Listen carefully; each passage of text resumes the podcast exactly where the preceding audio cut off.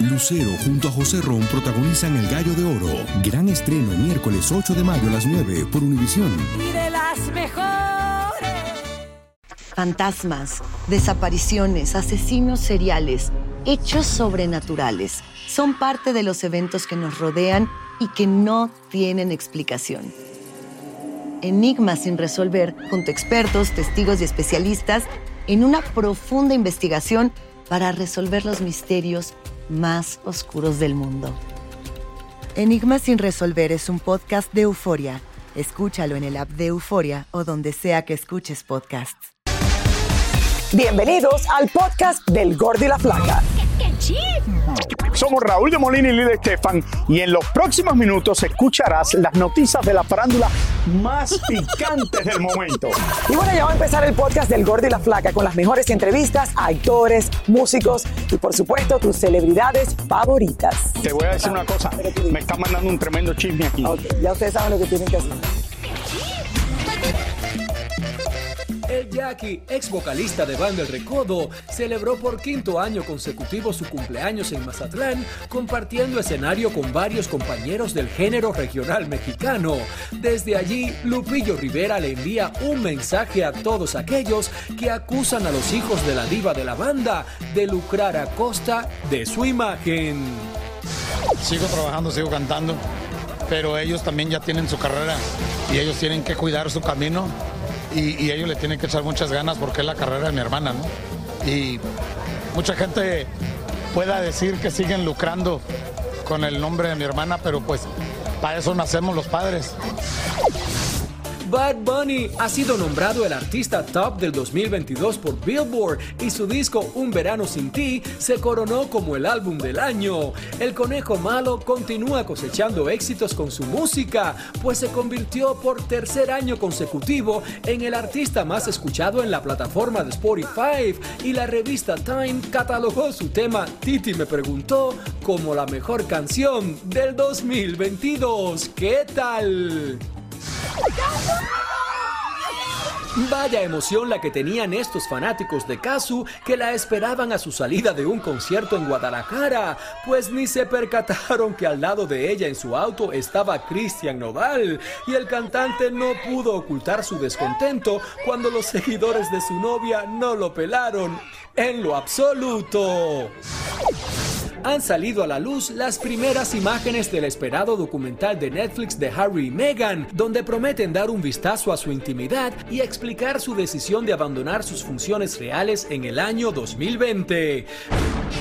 Mientras tanto, el príncipe William y su esposa Kate continúan su viaje a Boston. Eso sí, en Inglaterra la cosa está que arde, pues la madrina del príncipe William fue retirada de sus funciones reales después de protagonizar un incidente de racismo durante un evento en el Palacio de Buckingham, lo cual ha desatado una vez más una serie de comentarios en contra de la familia real británica. El presidente Joe Biden y la primera dama, acompañados del rapero LL Cool J, encendieron el árbol de Navidad Nacional en Washington, D.C., mientras el árbol que adorna el Rockefeller Center en la ciudad de Nueva York también fue encendido con presencia de estrellas como Alicia Keys, Gwen Stefani, Andrea Bocelli y sus hijos y las Radio City Rockettes, entre otros, dando inicio a la temporada navideña en la capital del mundo. Y en la Casa Qué bello es ese árbol. Estuvieron Gloria Estefan, Emily. Ah, eh, tú y estuviste allá en el. Día de Acción de Gracia. Eh, bueno, sí, eso fue la semana pasada en Nueva York, pero ayer Raúl y se encendió y se celebraron. Ah, ¿también 100 estaban ellos allá? Sí, ayer 100 años del Lighting of the Tree de la Casa Blanca. Aquí tenemos el de Rockefeller Center. Ah, el de la Casa Blanca, no el del Rockefeller Center. El de la Casa Blanca, donde estuvieron. Ahí está. Exacto. ¿Y Eh, pero tú también 100 estuviste en la Casa Blanca o tú estabas en Los Ángeles? Raúl, y no, había, no llegaba, el vuelo No sabía si te- también parabas en la Casa Blanca y venías para acá No, después. desperté en Los Ángeles y traté de llegar a la, traté de llegar a la Casa Blanca, pero no pude. Me hubiese encantado estar ahí presente. Eso es un evento que quién se quiere perder esto. 100 años del Lighting of the Tree de la Casa Blanca. Bueno, señores, el asesinato del macho Camacho en Puerto Rico sigue sin aclararse después de tantos años. Vamos a pasar en vivo, señores, con Yelena Solano, que habló con uno de los hijos del boxeador. Yelena, triste, pero efectivamente hay todavía preguntas sin respuestas en este caso. Adelante. Así es, así es. Hola Lili, Raúl y buenas tardes. Señores, parece mentira. Me parece como si fuese ayer cuando nos trasladamos a cubrir esa triste muerte, inesperada muerte de Macho Camacho. Y como la Navidad no solo es fiesta, también nos da nostalgia de lo que ya no están. Y Macho Camacho fue uno de los nuestros. Por eso decidimos hacerle este reencuentro de todo lo que ha pasado durante estos 10 años. Y hablamos con Machito, quien al parecer él está siguiendo el legado de su padre. Veamos. Han pasado 10 años desde que Macho Camacho recibió un disparo en la mandíbula mientras se encontraba sentado junto con un amigo en un vehículo afuera de un bar. Permaneció varios días conectado a un respirador y luego desconectado por decisión familiar. Era un buen hijo, amado su mamá, muy padre, fue padre joven, luchador en la vida, siempre creía en él mismo, se empujaba para adelante, creía en él mismo visitamos el cementerio St. Raymond en el Bronx, lugar donde descansa el ex campeón, para ver el estado actual de la tumba. Y nos encontramos que en su lápida, que dice Mami Love You, no faltan las muestras de cariño, porque en estas épocas decembrinas ya le pusieron una pequeña decoración navideña. También tiene una rosa marchita, un pequeño muñequito de Robin junto a un llavero al lado de una piedra. Las banderas de Puerto Rico y de los Estados Unidos, aunque no cuenta con el par de guantes de boxeo que lo acompañaron por tantos años y hoy brillan por su ausencia. Han pasado ya 10 años del cruel asesinato y su muerte aún no se aclara por las autoridades puertorriqueñas. Un juez desestimó el caso porque no habían las suficientes pruebas para llevar a cinco sospechosos a juicio. Nunca me he comunicado conmigo lo que está pasando sobre el caso. Eso, yo me he alejado de eso hace tiempo. Porque de verdad me importa que no hay justicia el país está, el país está muerto, no hay llevarlo para atrás, ¿me entiendes? Ya esas cosas de calle yo no me meto, pero. Y cuando viene cosas de, de, de, de, policía Puerto Rico, un caso, yo, nunca confié 100% en eso, nunca confié en eso 100%. De caso, investigación, pues me alejé de todo eso, ¿no? De eso, hermano de Dios, ya un país se fue. Escuché que tenía cinco, hasta ocho personas en total, y pues son cosas que pasan en el caso. La calle dice otra cosa, otra dice otra cosa. Pues. La, la, cosa lo que he hecho es que mi país se fue.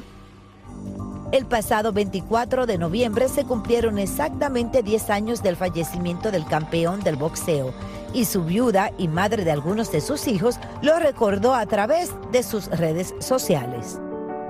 Machito, ¿qué ha pasado con tu, con tu abuela, María, con tus hermanitos? Eh, ¿Lo han podido ver? ¿Han podido compartir ustedes? Yo he visto a mi marido hace como un, dos años atrás, años atrás, cuando Cristian peleó.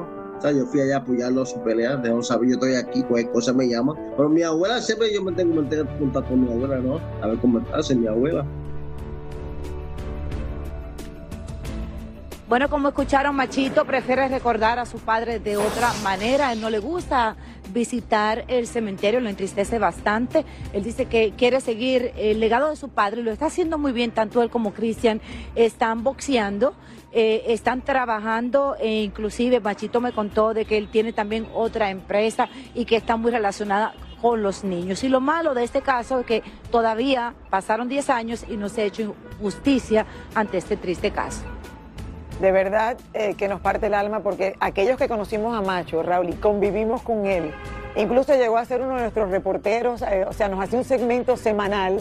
Y que estaba también en Mira quién baila. Después de haber participado en Mira quién baila, ese hombre era luz, era simpático, buena gente, con unas ocurrencias y una creatividad. Gra eh, que, que, que, de verdad que nos partió el alma. Muchas gracias, Yelena. Gracias, y tú sabes lo que me estaba acordando, hablando de Yelena ahora en este momento cuando yo estaba en Nueva York para el funeral, que te llamé por teléfono, con lo que todo estaba pasando el día del funeral del macho Camacho, que yo fui para estar presente allá en Nueva York, señores, y, y, parece mentira que ya hace tanto tiempo de esto ya y nunca pasado. se ha aclarado verdaderamente quién fue que lo no, mató. Ya han pasado 10 años y bueno, le seguimos mandando todas las mejores vibras a la familia porque sé que tienen sus días que tienen que sufrir demasiado. Y uno, uno de los grandes del boxeo, junto a Roberto Mano de Piedra Durán, de Panamá, el macho Camacho, esa era una época, Sugar Ray Leonard, una época de oro del boxeo. Hola, soy León Krause y te invito a escuchar cada mañana Univisión Reporta. Un podcast con conversaciones a profundidad sobre los temas que más resuenan en Estados Unidos y el mundo. Oye todos los días la voz de especialistas reconocidos y de aquellos que están marcando el curso de la historia actual. Escucha Univisión Reporta en Euforia App o en donde sea que escuches podcasts. Dicen que traigo la suerte a todo el que está a mi lado. Y esa es mi mala fortuna. Basada en el clásico de Juan Rulfo, llega Univisión, El Gallo de Oro. Supongamos que la caponera puede inclinar la suerte a quien ella quiera. ¿Estás tardando en conquistarla? Con Lucero, José Ron y Plutarco Asa. Este gallo está cambiando la vida. En una historia legendaria de amor y azar. No trates de cambiarme, no lo vas a lograr. El Gallo de Oro, gran estreno miércoles 8 de mayo a las 9 por Univisión. Y ahora regresamos con el show que más sabe de farándula, el podcast del Gol de la Plata. Ravi, no me dijiste que me extrañaste estos tres días. No me Claro que te extrañé, estaba aquí Dayanara. Dayanara estaba con nosotros, estuviste te en Los Ángeles te trabajando. tiene demasiado, Claro que te te, extrañé. te tiene con demasiado estrés. Y gracias a Dayanara que estuvo por acá con nosotros. Bueno, yo regresé, señores, y pude conversar en estos días con mi querido Pepe Aguilar, uno de los cantantes más grandes de la música mexicana, y que a mí siempre me encanta, Raúl, porque siempre me divierto mucho con el gran Pepe Aguilar. He llegado acá y de verdad que me encanta tenerte, me encanta eh, compartir con ustedes en familia. Mi padre era de, de la cultura del trabajo, mi madre también, y así nos educaron. Y así he educado yo a mis hijos ahora. Felicidades, reciben premio a Jaripeo Sin Fronteras, muy pero que muy merecido. Muy contentos, sí. Son unos premios que no conoce la gente. Explícanos un poco, exacto. La gente conoce los Grammys, los Oscar, ¿no? los Golden Globes, todos estos, los Globos de Oro, pero no conoce estos premios porque estos premios no son para la gente. Estos premios son, Son para la premios para industria. la producción. Para la industria, O sea, estos son los Pollstar Awards. Es una institución mundial correcto. Que celebra sus 34 años dando premios a las mejores producciones. Sí, a, pues a los que venden más boletos y que tienen mejores producciones. Y estoy muy orgulloso de que seamos dos mexicanos ahora en esa lista de, de, de- de ¿Quién es el otro? Grupo Firme. Y de los demás artistas que están, pues está Bad Bunny, por supuesto. que se lo va a llevar Bad Bunny, por supuesto. No, pero no, oye, no sabemos. Bueno, es que en realidad no había habido una gira en la historia de la música, eh, eh, ni en español ni en inglés, que metiera tanta gente. Y también está Daddy Yankee, y también está Carol G. Eh, o sea, somos los únicos, Firme y nosotros, de Regional Mexicano en esa lista. Ahora, tú llevas una producción eh, contigo de 200 personas, 140 en escenario, cuántos músicos, para que la gente entienda eh, el trabajo que da llevar de ciudad a ciudad y de país a país este tipo de show. Sí, e- e- es un espectáculo totalmente sui generis. O sea, todos mis demás colegas pueden llegar con sus millones de dólares a comprar luces, a comprar audio, un escenario grandote, que salgan del piso, que caigan del techo, que se cuelguen de donde sea. Lo que yo traigo es folclore, tradición, este, tres generaciones, eh, eh, o sea, es mariachi, banda, 40 músicos en escena y ahora todo el mundo hace playback, todo el mundo toca, hace que está tocando pero no está tocando. Hace poquito, The Weeknd, en, en un estadio lleno, cantando dos canciones, dijo, "Eh, ay, mi voz, perdón, siento que ya no puedo. Y con todo respeto para The Weeknd, soy fan. Pero, o sea, nosotros hemos salido, mi papá nos enseñó, yo he salido con bronquitis, he salido con diarrea, he salido, no, o sea, malo de todo y das, das el show. Pepe, pero tú dices esas cosas, entonces te vuelves controversial. Si yo traigo un boleto que me costó 300 dólares y un tipo dice que le duele la garganta a la En segunda medio canción, la- I'll, I'll sue him. O sea, lo demando. Oye, por el amor de Dios. Pepe, te prohíbo hacerte más tatuajes, te lo prohíbo. Lili Estefan le prohíbe al señor Pepe Aguilar hacerse un tatuaje más. ¿Por qué? ¿Ahora qué es esto? Mira, te voy a decir qué sucede. Que yo, yo creo mucho en, en- en lo místico y en los símbolos. Entonces, eh, aquí quería desde hace muchos años ponerme eh, algunas calaveras porque la muerte es lo único que tenemos seguro. Tú como productor, eh, yo sé que hicieron algo con Eyoki, me comentó él. Ángela y el famoso DJ. Esa mancuerna, ¿qué tal? ¿Cómo fue eso? Ella decide gran parte de su carrera. En lo de Ayoki sí nos preguntó, sí nos dijo, oye, ¿cómo ven? Y pues yo creí que fue, que era algo interesante. Era idea de él, ¿no? Era idea de él. Pepe, cuando llamaron para ofrecerle a tu hija modelar lencería.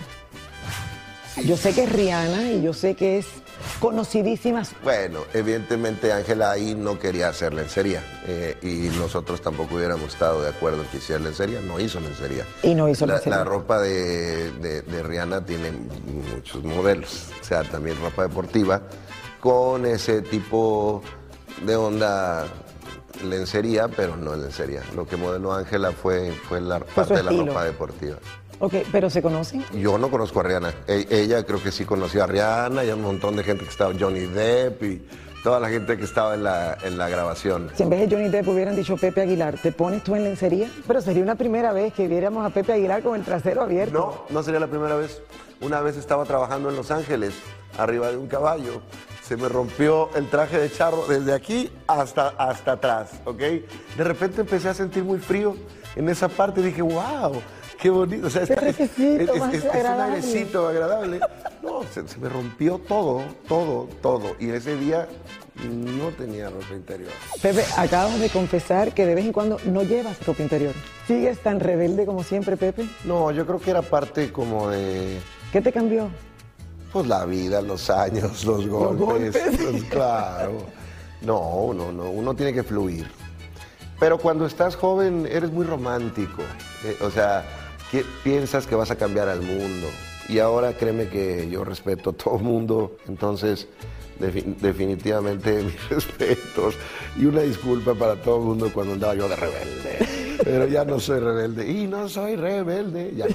Lo que sí soy es respetuoso de mi trabajo y del trabajo de la gente que contrato. Muy Entonces, ¿eso qué quiere decir?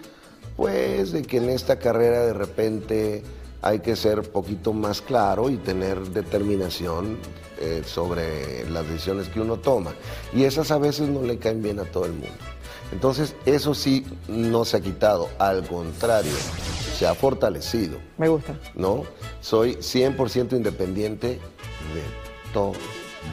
Como que se ha vuelto uno mucho más agradecido que aguerrido. ¿Qué esperamos para el 2023? Uf, hicimos una asociación Simon Fuller y yo. Simon Fuller, para quien no sepa, es uno de los productores y managers más importantes del mundo. Total. Entonces, vamos a hacer una cosa con Ángela, que, que es el primero de los programas que, hay- que vamos a hacer con esta sociedad, eh, que no te la vas a acabar. Ser una cosa maravillosa a finales de enero. O sea que descansar, descansar, descansar hasta abril. Hasta que me muera descansar. Que Dios te bendiga. De verdad que sí, de todo corazón. Los amo, los quiero y que siga para adelante la dinastía Aguilar. Ahí lo tienes, Raúl. Y- y de verdad que no sabía- Te dice las cosas como son. y que no sabía que su hija estaba modelando la lencería, ¿o sí? Él dice que él no fue cuando hicieron eso. No, pero- él no fue Raúl y además de eso, él estaba seguro que su hija cuando fuera a modelar no se iba a poner en lencería. Y efectivamente, la taparon, la pusieron muy elegante, hicieron, cuando la llamaron después, Ángela justo comentó en una entrevista que ya salió que ella la vistieron de su estilo. Porque está, él está Ahora, el que sí tuvo- manejando la carrera de su hija bastante. Sí, total. él- Por claro que completo, sí. Él es el que la maneja y, tú sabes, y, y él es perfeccionista. O sea, él- Muy buena, muy buena siempre con nuestro querido Pepe Aguilar. Muchísimas gracias por escuchar el podcast del Gordo y la Flaca. Are you crazy? Con los chismes y noticias del espectáculo más importantes del día.